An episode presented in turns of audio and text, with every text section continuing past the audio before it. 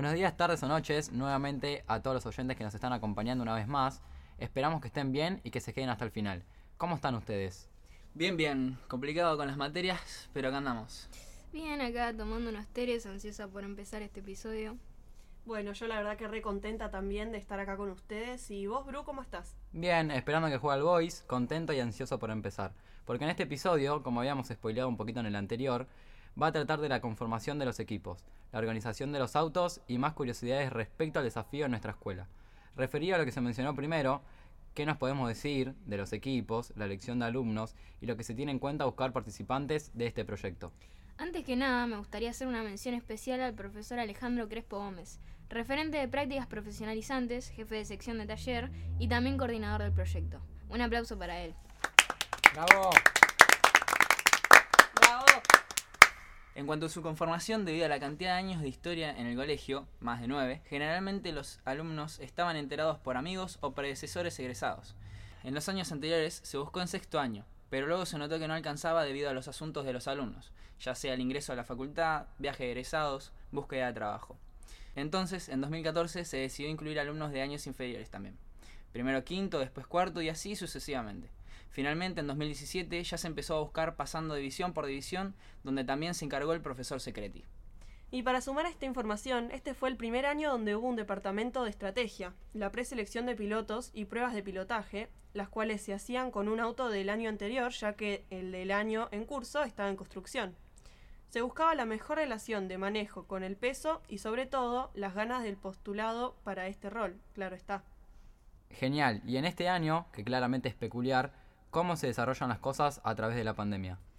Y la verdad que es un tema porque hubo una diferencia respecto a lo comentado por mi compañero antes, ya que se decidió hacer una prescripción a través de un formulario web, ya que, bueno, como mencionó Bruno, hay pandemia.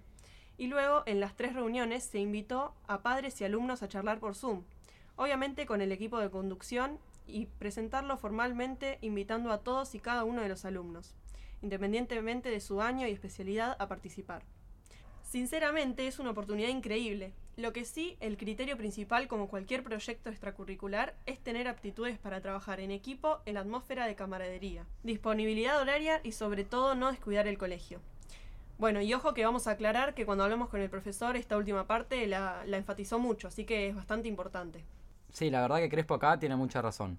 ¿Y los autos de este año, cómo se van a organizar y cuáles son sus expectativas, Cande? La particularidad que tiene el año concurrente es que se conformará una escudería completa, es decir, dos autos en condiciones aptas para aspirar a una actuación decorosa y acorde con el prestigio de la escuela.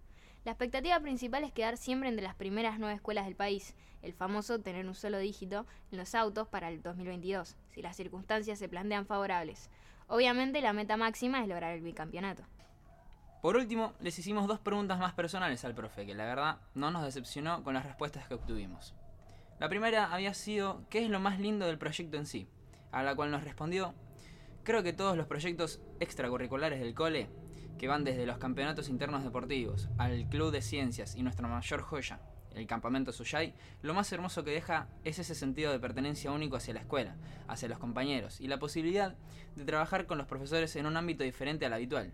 Por supuesto que la relación asimétrica que existe entre educandos y profes no se pierde, ni el respeto mutuo, pero sí se llega a conocer a los seres humanos de otra manera, de otra forma, enriquecedora para todos. Y ese sentimiento único de llevar los colores del cole tatuados en el corazón y representarla y dejarla en lo más alto.